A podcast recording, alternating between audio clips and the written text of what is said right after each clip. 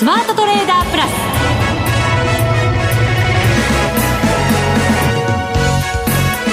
全国のリスナーの皆さんこんにちは。内田まさです。この時間はザ・スマートトレーダープラスをお送りしていきます。この方をご紹介しましょう。国際テクニカルアナリスト福永博之さんです。こんにちは。よろしくお願いします。よろしくお願いします、はい福永さん、はい、あの先週まで2週間にわたって、ええ。えー、短期的な過熱感という話をねされてましたけれども、はい、今週に入ってからはどうなんでしょうね？その過熱感をちょっとこう冷ますような動きということになりますか？そうですね、まあ、やっぱり今週は結果的にまだ明日がねあの取引週間で見れば残ってますが、はい。まあ、今日が月末それからまあ年度末ということで、うんえーまあ、株価で見ますと先週木曜日よりは若干安いああそうですねやっぱ安いですよね。そうですね、はい、ちょっと安いですね。ね。300円ぐらいですかね。はい。そうですよね。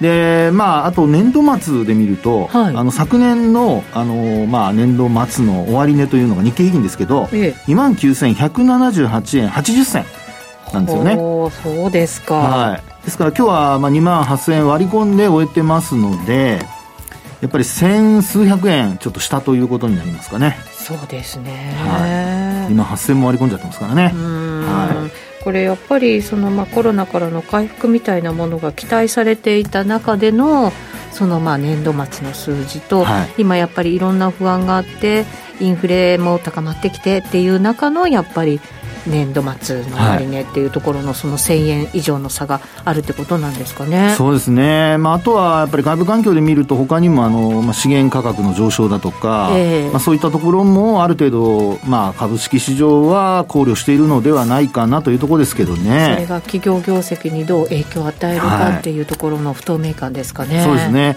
で、まあ、今日はですね一応その先ほども話しましたように3月末年度末ということなので、まあ、ちょっと月足がどのような形になったかとかですね、はい、あとそれからやはりあの、まあ明日から、えー、4月1日ということで、本当に名実ともに新年度入りじゃないですか。そうですね。はい。じゃあそこで、あの、冷やしで見た場合にどこまでこう、どこを超えれば、一つまた、あの、ステップアップできるのかどうか、水準切り上げることができるのかどうかというようなポイントについてですね、ちょっと株式市場の方はお話したいなと。はい。あと、為替の方は、ちょっと今押してる形にはなってますけども、はい、えー、トレンドについてご紹介したいなというふうには思いますね。はいわかりました、はい、新年度相場入りということになれば新しいお金も動き出すシーズンですからね。ねそこはやっぱり、まあうん、はい、期待できるのかどうなのか。その辺をねちょっとあのまあ今日大引けでそういうことで言いますと結構できてますからね。そうなんですよね。はい、えー、後ほど伺っていきましょう。はい、えー、この番組ではレギュラー出演者での質問を募集しています。番組パーソナリティの福永さん、月一ゲストマネックス証券の吉田さん、岡本さんへの質問をお待ちしています。番組ホームページにあるスマトレ質問箱にお寄せください。それでは番組進めていきましょう。この番組を盛り上げていただくのはリスナーの皆様です。プラスになるトレーダーになるために必要なテクニック、心構えなど今日も身につけましょう。どうぞ最後まで番組にお付き合いください。この番組はマネックス証券の提供でお送りします。スマートトレーダー計画、よーいドンさあ、それでは福永さんに、まずは株式相場の分析をしていただきましょう。はい、日経平均株価、205円82銭安の27,821円43銭で大引けとなりました。ただ、一番安いところが、えっ、と、朝の寄り付き直後ですね、9時5分につけました、はい、27,763円96銭ですから、まあ、ちょっと下げしぶって終わった感じ。そんなに、そんなにでもないかな。まあ、あの、日中、プラスになる場面もあったんですよね。はい。70円ちょっと、あの、午前中にプラスになる場面があったりしまして、はい。あの、株価的には、えー、まあ、そのまま、あの、プラスで終えるようだと、今日は強いなっていう話でですね、まあ、昨日、あの、配当値分を埋められなかったっていうのがあったので、はい、まあ、今日、プラスで終えてくれれば、あの、配当値分を埋めるきっかけになるのではないかということで、まあ、ちょっと期待はあったんですけども、あの、ちょうどまあ、そのぐらいの時間ですかね、あの、プラスに転じてから、あの、中国の、あの、経済指標 PMI が出まして、製造業のですね。はい。それが、あの、残念ながらと言いますか、景況感の判断の分かれ目、えー、となっているのは50ポイントなんですけど、その50ポイント下回っちゃったんですよね。うんで、これがなんと5ヶ月ぶりということで、はい、で、49.5っていうところだったかと思うんですけど、まあ、予想は50前後だったんですが、まあ、あの、50を下回ったっていうのが5ヶ月ぶりでですね、えー、マーケットはそれを見た途端にちょっとこう売り物に押されるというような、うそんな状況になってしまったってとこですね。そうですね。あの、はい、中国のゼロコロナ政策がやっぱりどういうふうに景気に影響してくるかって、心配するところではありましたよね。そうですよね。で、まあ、あの、期間は短いものの、上海市がですね、あの、まあ、部分的にこうロックダウンをしたりだとか、はい、都市閉鎖したりだとかっていう話も出てますので、まあ、そういう意味では、やはり中国の景況感に対する、こう、警戒というのも、まあ、あの、取引時間中にはですね、それなりに、あの、まあ、反応だけ見てますとね、やっぱり警戒感が広がったのかなっていう感じはしますよね。はい。はい。で、そうした中で、あの、まあ、月末、結果的にはまあ、200円以上値下がりして終えたっていうところなんですが、あの、トレンドでですね、あの、ちょっと見てみたいんですけど、まあ、先ほどもお話しましたように、3月末で見ますと、やっぱり安いんですよね。はい。年度末比較で見ますと。はい。で、あともう一つ、やっぱりちょっと気になるのが、トレンドなんですけど、うんこれあの、まあ、12ヶ月移動平均線だとか、あとはあの、私はボリンジャーバンドなんかで見たときには9ヶ月移動平均線を使ってるんですけど、はい。まあ、この2本の移動平均線、それぞれ、あの、下向きなんですよね。うん、で、なおかつ、あの、まあ、それの移動平均線をそれぞれ下回って終えてしまっているということでございまして、あの、トレンド的にはですね、あの、特には、あの、ボリンジャーバンドのトレンドで見ると、あの、ラッパの先のように広がってきている状況なので、うん。はい、えー、まあ、下降トレンド、まあ、長期で見た場合ですね、月足で見た場合の下降トレンドが、まあ、今のところ発生しているというところなんですよね。はい、一方で、あの、今度、移動平均線だけで見ますと、短期の移動平均線は下向きなんですが、あの、24ヶ月移動平均線っていう、まあ2年の移動平均線はこれ上向きでして、うん、それは上回って終えてるんですね。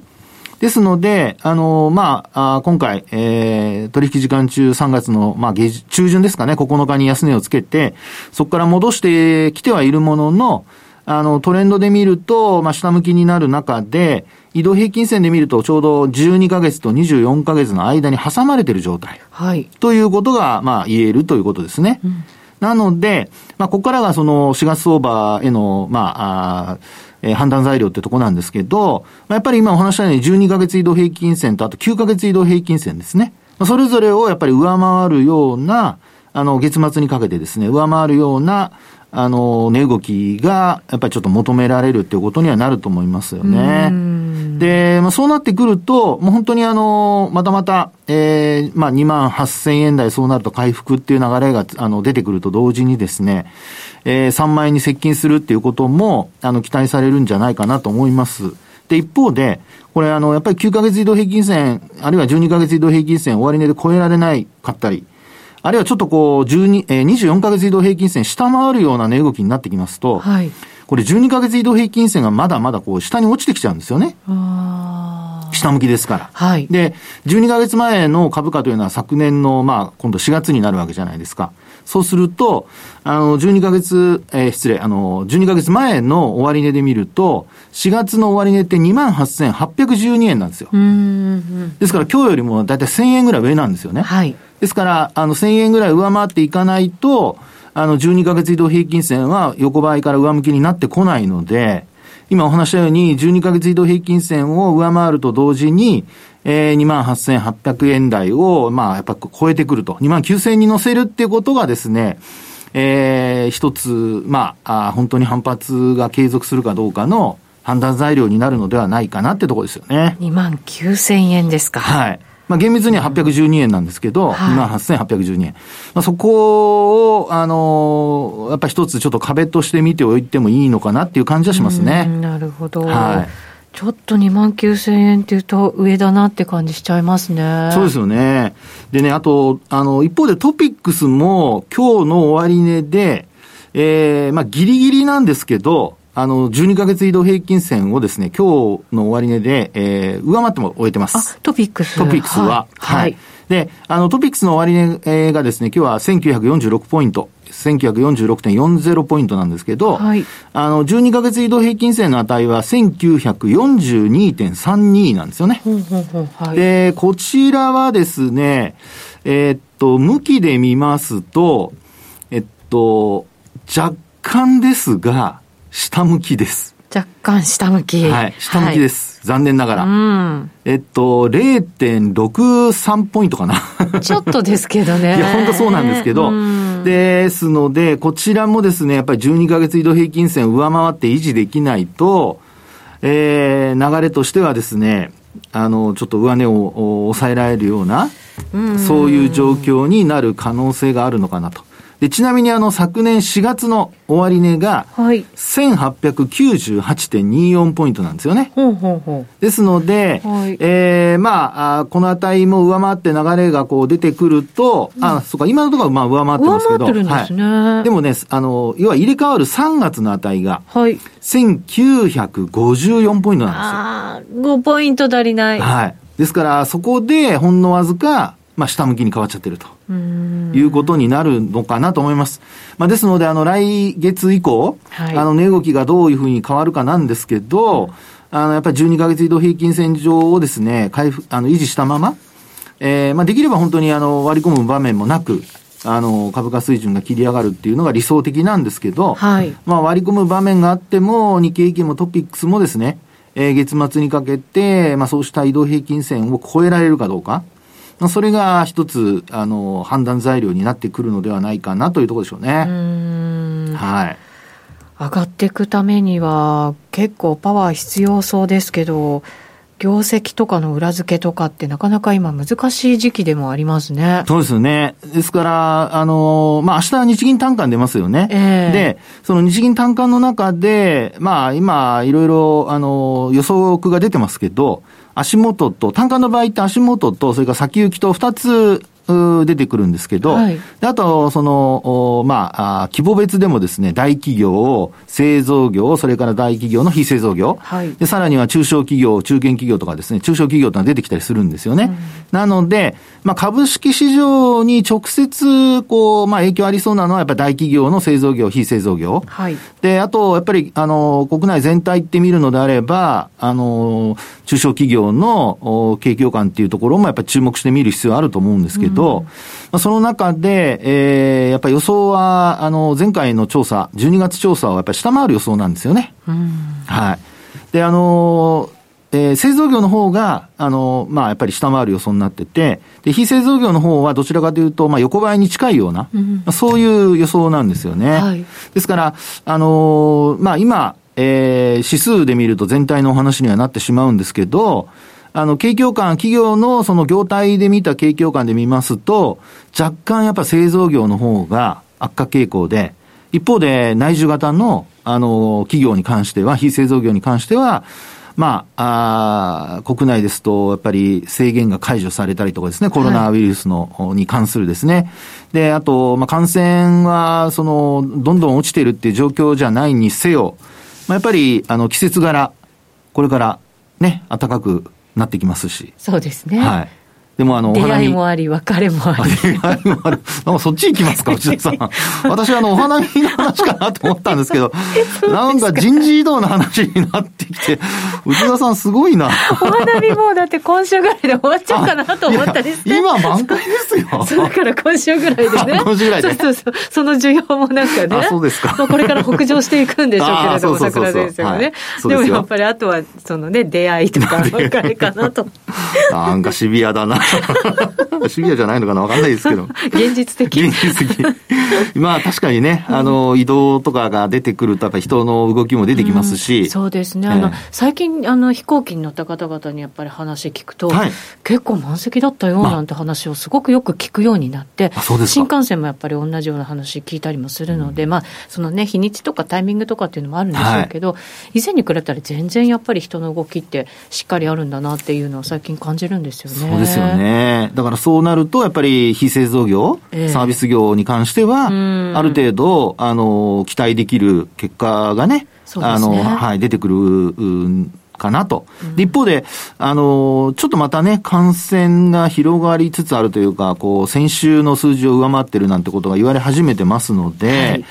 まあ、どうでしょうかね。もう海外はある程度ね、規制解除された後、感染拡大してもね、もうだ大体そのこれまで通りという。そうなんですよね、はい、あのこの前、デルタの副社長のコメントがニュースで流れてきて、はい、もうあの、えっ、ー、と、一昨年の業績に比べると、はい、まあ今の業績って8割方回復してるっていうコメントがあったんですよね。一昨年でいうと2020年ですかね。そうですね。2020年はやっぱりコロナの。2019年。あ、19年。19年に対してですね。だからコロナ前ってことですよね。コロナ前に。ええ。うん。だから、そうすると結構戻ってきてるんだなっていう感じになりますよね。そうですね。8割方となるとね。ええ。で、まあそのあたりがおそらくは企業業績の、まあ、えー、感覚で言っても、あの、最高に近いところでしょうから、うん、それに8割方ってなると、はい、やっぱり相当、あの、回復してきているっていう実感でしょうね。そうですよね。はい。まあ、なので、まあ、その辺のところ、国内でも、あの、そうした、あの、動きが、まあ、えー、皆さんも肌で感じられるようになってくると、えー、あの、まあ、単価の結果、サービス業が先行き非常にいいとかですね、まあ、そういう流れになれば、株式市場としても、やっぱちょっと選別色がまた、あの、強まって、で、指数全体は、まあ、動かなくても、やっぱり個別株のか、あの、売買は活発になるとかですね。そういうことが考えられるかもしれないですね。そうですね。はい、アメリカだけじゃなくて、日本の家計もね、結構その貯蓄率すごい上がっていて、やっぱり使えないお金っていうのがそこにね、あの、使いたくても使えなかったっていう状況のお金がやっぱり滞留してるっていうので、少し動けるようになるとまたね、さ非サービス、非製造業の方は環境で変わりそうですね。ねはい。まあちょっとリベンジ消費っていうにはもうタイミング的にはあれかもしれませんけど、ずれてるかもしれませんけど、でも、今お話にあったように、お金金ね、あの、ある程度こう、貯めてというか、蓄えてた方は、はい。どっかで使おうかなって思われてるでしょうね。そうですね。はい、ただ、ここまでの牽引役だった製造業が中国なんかの影響もあって、じゃあどうなるのってなった時に、まあ、為替の影響っていうのはプラスに作用するんでしょうけれど。これね、えー、でもどちらかっていうと、まあ、今ね、分かれてるんですよね。見方が。見方が。というのは、あの、ほら、資源価格上昇してるじゃないですか。はい。なので、あの、コスト高につながって、円安と相殺されちゃうのではないかなというね、見方もあって、うんうん、まあ、ただ、過去を見ると、やっぱり円安で輸出関連企業っていうのは、まあ、プラスになってますから、はい、まあ、どこまでね、えー、業績へのそのマイナスインパクトが抑えられるか。そうですね、はい、それがポイントになるでしょうね足元もやっぱりこの戻り試してきたときに、結構ね、製造業、そういう意味ではやっぱり中心で買われてた面もありますからね、そうですね、えーはい、そのあたりがどうなるのかということですね。はいとりあえずは日銀単価。日銀単価。しっかり見てということですね。はい。以上、スマートトレーダー計画用意ドンでした。続いては、マネックス証券からのお知らせです。投資家の皆様、マネックス銘柄スカウターをご存知ですか？マネックス銘柄スカウターは、マネックス証券に口座をお持ちの方が無料でご利用いただける日本株銘柄分析ツールです。マネックス銘柄スカウターでは、売上高や営業利益など重要な業績指標を過去10期以上にわたりグラフ表示することができます。自分でデータを整理する手間をかけずに、長期的な視点で企業を分析することが可能です。また、マネックス銘柄スカウターには、10年スクリーニングという機能がございます。通常提供されているスクリーニング機能は、直近の通期業績や今期の会社予想などを対象にすることが多いのですが、10年スクリーニングなら、過去10年間の業績や直近の四半期業績での銘柄選びが可能なので、長期視点で自分に合った銘柄を探し出すことができます。さらに、マネックス銘柄スカウターはスマートフォンへの表示最適化も行っているので、外出先などでも場所を選ばずスムーズに銘柄分析を行っていただけます。また、マネックス銘柄スカウターの活用術も、マネックス証券のセミナーやホームページで紹介していますので、ぜひご覧ください。マネックス銘柄スカウターは、マネックス証券に口座を開設いただくと、無料でご利用いただけます。マネックス証券の口座は、無料で開設できます。日本株投資の強い味方、マネックス銘柄スカウターをぜひお試しください。マネックス証券での取引に関する重要事項。マネックス証券が扱う商品などには価格変動などにより元本損失、元本超過損が生じる恐れがあります。投資にあたっては契約締結前交付書面、目論見書の内容を十分にお読みください。マネックス証券株式会社、金融商品取引業者、関東財務局長、金賞第165号。スマートトレーダープラス。今週のハイライト。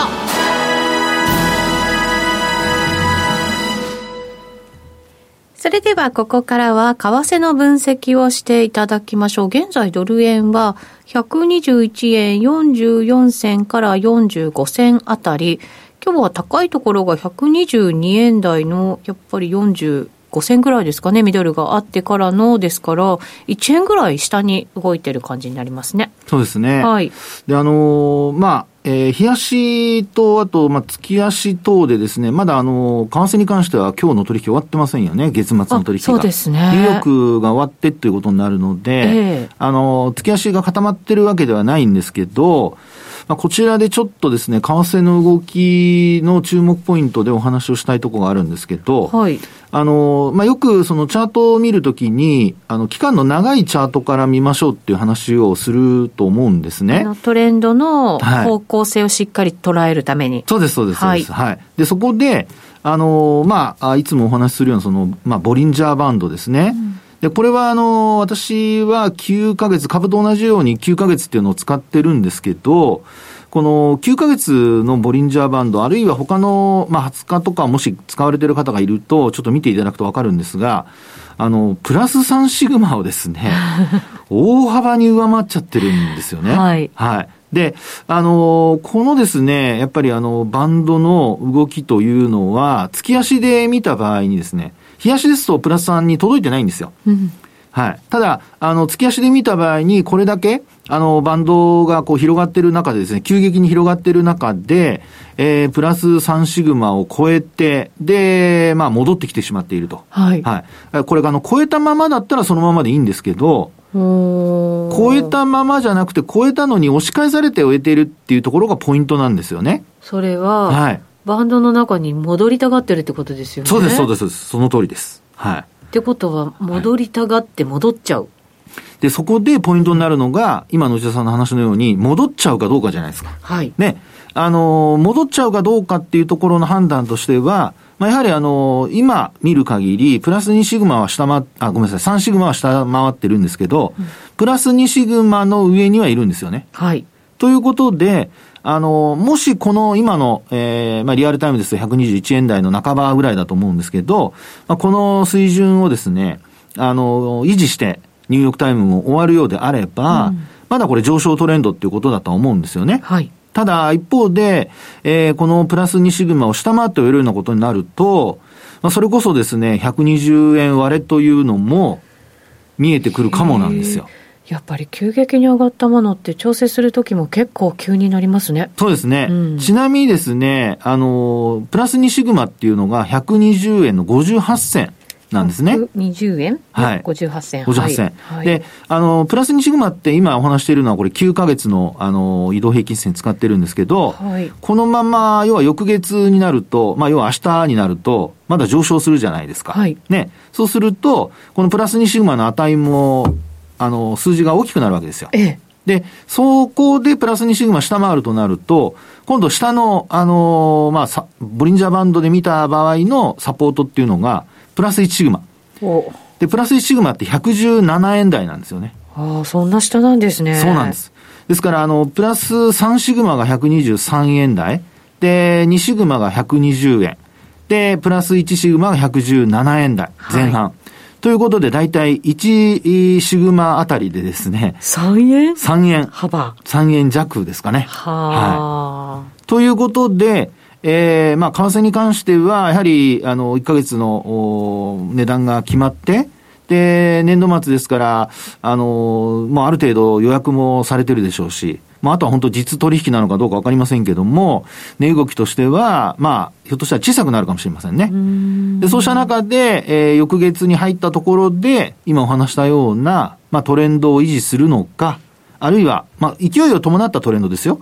あの、上昇トレンドはもう25日線というか9ヶ月割らなければ基本的には上昇だと思うんですけど、はい、あの、深押ししちゃうとですね、これレバレッジ効かせて取引してる人にとっては。いや、そうですよね。ええー、まあ方向感はあってても、あの、マイナスになっちゃうっていうことがあるので、えー、まあそれはちょっと気をつけてほしいんですけども、うん、えー、今お話したように、プラス1シグマ、プラス2シグマ、まあ2シグマを割り込むようなことになると、ちょっと上昇一服から、一旦はこう反転っていうですね、まあ今もうちょっと反転しちゃってますけど、さらなる、あの、まあ調整というのがですね、えー、発生するかもというところですよね。はい。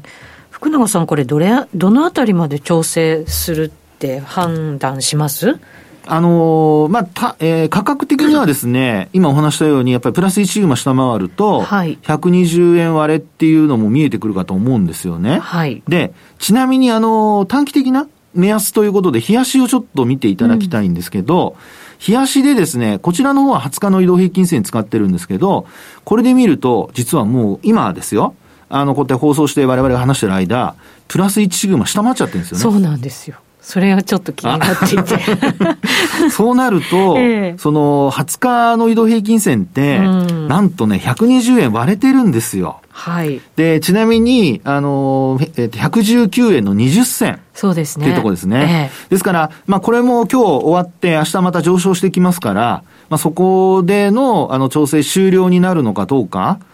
ですので、今晩、あの、まあ、あと明日、週末雇用統計もあるじゃないですか。す ISM もね、えー、あの、製造業の、えー、景況感指数の発表もありますので、まあ、そういう意味では、あの、急激な動きっていうのは、まあ、今日はないかもしれませんけど、明日に向けてはですね、変動に注意をしていただきたいなというところでしょうね。雇用統計、いい数字が出てくるなんて予想ですけどね、どうでしょうね。そうですね。あの、失業率も低下するっていう見方が予想が出てるようですので、えー、まあ、そうなれば、あとは、まあ、アメリカの長期金利が最近ちょっと落ち着いてますけど。今週に入ってそうですね。はいですので、それがまあ上昇に向かうかどうか。で、向かって反発してくれるようだと、またまた123円台っていうのも見えてくるかとは思うんですけど、ただ、あの、バンドが上向いてるうちはいいんですが、プラス3とかプラス2が横ばいとか下向きになってくると、はい、上値を抑えることがあるので、そのあたりは、あの、ボリンジャーバンドの見方として、えー、注意をしてほしいなと思いますけどね。そうですね。はい。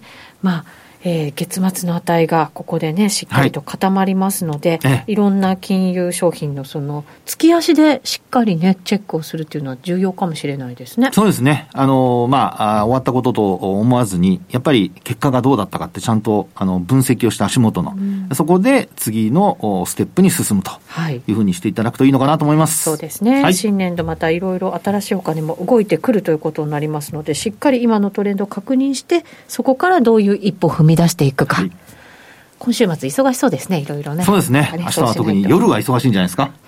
トレードされてる方は。うん、そうですね。はい。雇用統計もどうなるのかということなので、このあたりも注目いただきたいと思います。はい。まあ、ただ、アメリカの景気は本当に良さそうですからね。そうですね。まあ、アメリカの景況感崩れなければ、はい。一応安泰ということではないでしょうか。